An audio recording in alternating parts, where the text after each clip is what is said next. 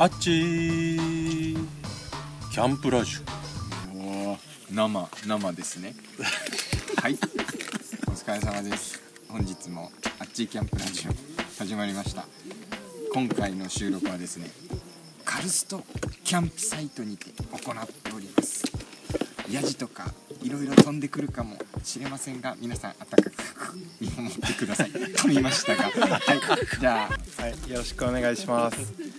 今日は、えっと、組合キャンプの日に収録をしております。組合キャンプとは、毎月第1金曜日に、あの、組合で定例的に、組合員内外問わず、まあ、あの、交流だったりとか、まあ、仕事もかちょっと兼ねたりですとか、そういった場で、かつ、県内の各地のキャンプ場を回るっていうのも目的に、あの、開催しております。今日はまあ先ほどもありました、えっと、カルストキャンプサイトさん、私たち組合員の一人でもあります方の運営されるキャンプ場で実施をしています、え現在夜の9時半頃です。でそもそも組合とは何ぞやというところで、少し定型文を読みます。キャンプ沖縄事業協同組合は、えキャンプに関連する事業者らが集い、えキャンプの体験提供から屋外空間のコーディネート有給地の活用や共同でのギアの物販などあの多様な事業を共同で行う組織になっております、ゲストは誰ですか久高さん？えーゲストは、えー組合の代表理事であります下地正俊さん、えー通称もじさんにはい。インタビューさせていただきます。よろしくお願いします。はい。はい、よろしくお願いします。賑やかです。今回。ありがとうございます。もじさんって、まあ、言われてますがあのその由来をはい少し教えてもらえますか、あ、なるほどですね。はい、皆様はじめまして。えーキャンプ沖縄事業協同組合の代表理事してます。下地正俊と申します。今まあ文字と紹介いただいたんですけど、えー、もともとちょっとキャラ的にもじもじしてる部分がありまして、で周りからもじもじずっと言われてたんですけど、まあどのタイミングからか自分では知らないんですけど、お前もじもじしなくなったなと。文字でいいんじゃんって言って、はいはいなんかちょっとそこから文字って言われるようになりました。それと同時に多分キャンプのねあのグループとか作り始めたようなそんなううんんなんか記憶ですね。はい。はい、ありがとうございます。この文字さんとそのキャンプと文字とキャンプというテーマでちょっとあの過去のなんかエピソードというかあなんか自己紹介風でもいいですけど、はい。のお話をお願いしまあなるほどですね。小学校5年生ぐらいから、えー、とボーイスカウトに入ってはい。そこでも毎月1回ぐらいかな、えー、とキャンプをするようになりました。はい。うんでやっぱ楽しいじゃないですか。うん。ワイワイワイワイ。寝る時間も守らず。はい。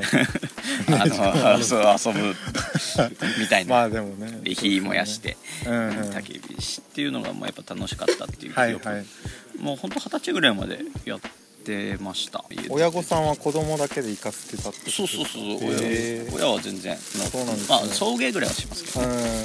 基本なんかリーダーとかやってたわけじゃない。えー、そうなんです。でまあ二十歳過ぎてからはまあ社会人なので土日が休みじゃなくなったからまあちょっとボーイスカウトからは離れたんうんですけど、うんうん。まあ23で結婚して子供もまあ4名はい。全部男なんですけどね そこで男どもの エネルギーをねはいどう発散させるかってなった時にやっぱりキャンそっかそっか。プが自分ができる一番のねはい。遊びだった、うーん。うん、だから、まあえー、と正月の、えー、と福袋でテント、まあ、キャンプセットみたいのがあおのロロースのアウトレットで売ってたんですよほう。3万ちょっとぐらいでテントとグランドシートインナーマットテーブルまでついてたんですよ。テーブル椅子だ。椅子までつあ、いてた。椅子。までついて。おお、安いですね。そうそうそう。もう大体揃ってたんですよね。へでバーナーとかもともと持ってたからもう料理もできるし、え。うーん。でもすぐ行けるじゃんこれ買ったらって言って。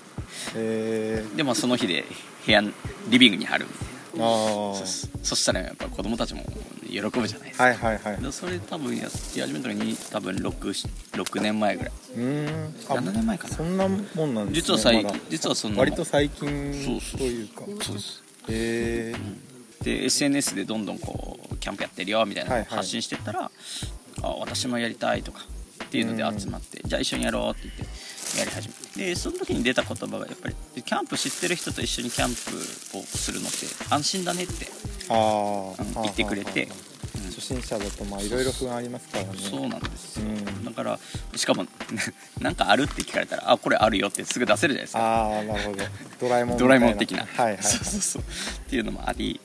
でまあそういう声を何回か聞いてるうちにもっとちゃんとした技術とか、うーん。うんなんか知識入れたいなと思って、福岡の方にキャンプ協会のインストラクターを取りに行きました、沖縄ではなかったんですか その時。いややろうって思った瞬間に先月終わってたんですよ。だから思い立って1年待てないみたいな。そうそうそう8なるほど月に思い立ったんですけど7月に終わってた、ああ そっかそっかそっか。ってなったら一番直近ってなったらそう北九州が、へえそう。そうなるほど。でそこにでで実際ちょっと気づいたのはインストラクターで学ぶことは実は全く何もなかったです。えロープワーク？えいやできるよみたいな。はいはいはい火起こし？ん？できるよみたいな。なるほど。そうって感じだったんで優等生だったんじゃないですか そしたらその場で。いやもうなんかでも出しゃばってもよくないからとりあまあえずなんかみんなの背中を見守る立場になりました一番良かったと思うのはやっぱり出会い人との出会いですね。はい。まあ、そこではいやっぱり野外教育に実際携わってる人とのあ出会いがあって、私が野外教育の分野にちょっとまあのめり込んでいくきっかけうん。をまあ作ってくれた年は1個ぐらい下なんですけど、はい。本当に業界では先輩ってやっぱりねうん。慕ってる人がいるんですけどおかげで。そそれが多分一緒に仕事やり始めてからがは多分4年ぐらいですかね。キャンプを仕事にしようってちゃんと思い始めたのは。割とその福岡の方のお手伝いみたいなのもされてたりしたんですか？そうですね。最初はそうん。のお手伝いから入った感じっす。だから最初は多分無給でやったかな。ああはいはい。福岡現地であ日給で？いや沖縄で？えっとそうそう沖縄です。はい福岡の子供たちと沖縄の子供たちを混ぜてやん。ばるではい。キャンプをする企画が春休みにあってうーん。5泊6日なんですよ。はいはいはい。その5泊6日に付き合って。うんうんうん。でやっぱり思うのはこう子供たちがねえっと主体的に何かこうまあ要はいなんか基本的には大人の手を借りないといけなかった部分を借りずにできるようになっていくっていううん。この流れを見るとすごくこう感動するっすよ。うん。5泊6日あるのに私3日目で泣くっていう。子供の成長に ちょっと思わず。まあ親なんでね。そうそうちょっと重ねたりとかもしながら今に今に至るって言ったらあれなんですけど、ね、ああいえいえ、うんなるほど。感じです。だいぶなんか濃いと言いますかなんか。いやもう本当そうっすよ。楽しいし、ね、楽しかったって言ってもらえるのが一番ですね。うんうんうん。すごいでも筋というか 聞きやすかったです。はい。ったです、はい、あそうそうですね。個人的なそのキャンプとの関わりは聞けたんですけれどキャンプでここが1点ないし2点好きだなって自分が思うところってありますか？いっぱいありすぎてあれなんですけど。好きね。いやまあまあそそれこそこうやってみんなと話できるところかな。ああだから。いる。あはいはいはい。私、うん。ソロキャンプできないんですよ。寂しすぎて。あ。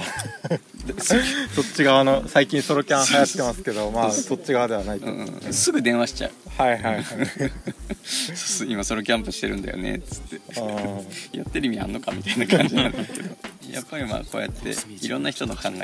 をしかもこの暗がりだからこそ話せることってあるじゃないですか。あで火を眺めながら隣の人の話を聞くっていう。気持ちいいっすね。うん。で翌朝起きた時にいろんな話をこうした人の顔を見るわけですよ。あなんかちょっとまた距離縮まったなとかっていうのはいはいはい。を感じてじゃあまたねっていう別れ方なるほど。そういうのは好きかな、はいはい。うん。ありがとうございます。そうですね。あの文字キャンプ沖縄っていうのも、まあ、されてるはい。と伺ってますけれど、なんかそのあたりのなんかちょっと話の膨らましみたいあな教えてもらえますか？まあ文字キャンプも本当は最初ファミリーキャンプ向けにスタートしたんですよ。はいはいはい、でまあ集めたらなんか本当50名みたいな感じの キャンプになるんですけど。はいはい。資格を取得されてからインストラクターからその文字キャンプをちょっと始めるまでってどれぐらいだったんですか？あでも文字キャンプ立ち上げたのはその1年後ぐらいですよ。あ1年後ぐらい。だから今で言えば5年前。はいはいはい。です。まあファミキャンでやってはきたんだけどもやっぱりまあパーティー的なノリなんですよね、はいはいはい、うん、ってなった時にうんちょっともったいないなーって思っていて。うんでその矢先にこの沖縄で野外教育の、うん。まあ、やんばるのキャンプがある。うんうんじゃあこのプログラムに、えっとまあ、全く同じことはできないんだけど、はい。文字でやれること。はい1泊2日の、うん。えっとキャンプをこう離島でやるみたいな。ああ離島で。もうこれも3年前になるんですけど、はい。えっと、久高島でこのぼだけ島キャンプっていううん。題名で始めたのが多分文字キャンプの、まあ、フォーチルドレン、はい。子供向け、うん、初回だったんですか？初回。初回ですねなんかちょっと勝手に僕久高なので ちょっと縁を感じている今です。そうっす。本当下見もねあの結構大人数で行ってた。そっか。その時に初めて未来とたはず。なるほど。未来で出てきたけど。そばで聞いてますそれが初めてですか？そう。初だね。あ。の時なんですか？あれが初めてで。あそうか。ほうそうそうそうあれ下見だったんです。よあそうだったんですね。下見。下見ね下見でしたね。そうそうあそう。あでも私下見2回行ってるんですよ。だから未来が来る前4日前ぐらいにまた下見行ってるんですよ。下見のための下見って言うんですなんか念入りにね。はいはい。まあでも初初というか。そうやっぱり子供を預かるっていう意味なので、うん。確か最終的に集まったのが、えっと、20名近かったですよ。18か9名だったような気がするんですけどね。うーん。大体男の子っていう。うんうんなんかよくわかんないですけど男の子ばっかり集まるんですけど久高島の海を楽しんだりとか。はい。あとは昨日までね学んでた LNT の要素を取り入れたビーチクリーンとかそういったのをうん。1泊2日ですけどねやってました、うん。子供たちはやっぱりテント張ったりとかはすごく楽しそうでしたね。ああねでも面白いいですよ。お皿でね沖縄そば食うんですよ子供たち。お皿お皿？平皿？平皿。ああなんかわかんない。ワイルドですうん、いね、やコップあるじゃんとか思いながら言うんだけどなんかどうしても平皿で食いたいみたいな子もいたりとかして、まあ、謎のことちょっと面白かった、うん。あとはもうなんか帰り際筆箱がないお父さんに怒られるみたいな。すげえ泣いてる子とかもいながら。は可愛いな小学生って思って。あそう。へー。最初は小1から小6でその時やりましたね。あ小一。結構幅がありますそうそうそうねそう。で2回目はその翌年に、えっと、津堅島ではい。同じように、えっとうん。子供だけ島キャンプあと津堅島やりましたね。この時も泳いだりとかまあ夏なので海遊びと。でもこの時にすごく印象強かったのがどうしてもテントに入りたくない子供がいたんですよ。怖いって言って。え 違う違うのよ。怖いとかじゃなくてもうなんか外で寝る絶対入んない。友達と一緒に寝ない。何の理由も喋ってくれないわけ。とりあえずでも外で寝かすのはちょっとなって思ったんでどうにかちょっとこう女性のねスタッフにお願いをして、はい。うん、理由を聞いてみたらどうやらねお熱唱をするのが怖い。はいはいはいはい。でお熱唱した後に友達に笑われたりとかなんかねお姉ちゃんにお姉え兄弟で参加してたんですけど、うん。お姉ちゃんがお父さんとかお母さんに言うんじゃないかみたいなあのでなんかもうすごく嫌だったらしいですよね、うん、なるほどねと。オッケーオッケー。じゃあ女性のスタッフうん。の2人でじゃあ一緒に寝たらいいようみたいなんこと言ったら「いやもうそれでもいいよ」と。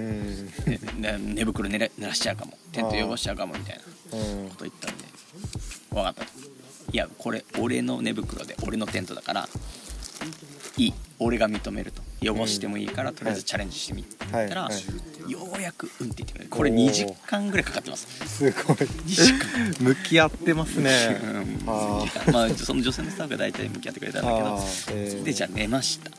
はいはい。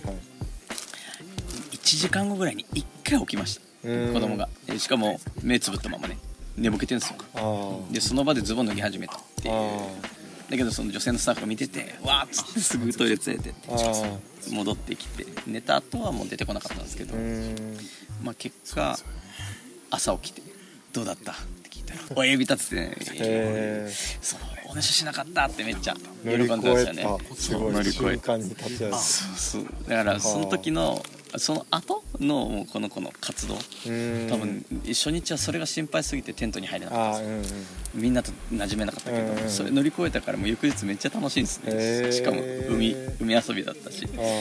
そこの変化に携われたのはすごくね。私の中ではあやっぱそういう子供キャンプやってよかったなとうん。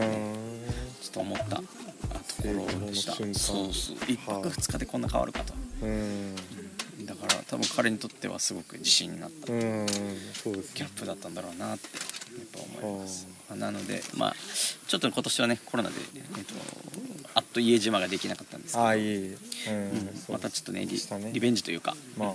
また次の、ううん、来年の夏にはまた島キャンプやりたいなと思ってはいいます。ありがとうございます。はい。あっちキャンプラジオ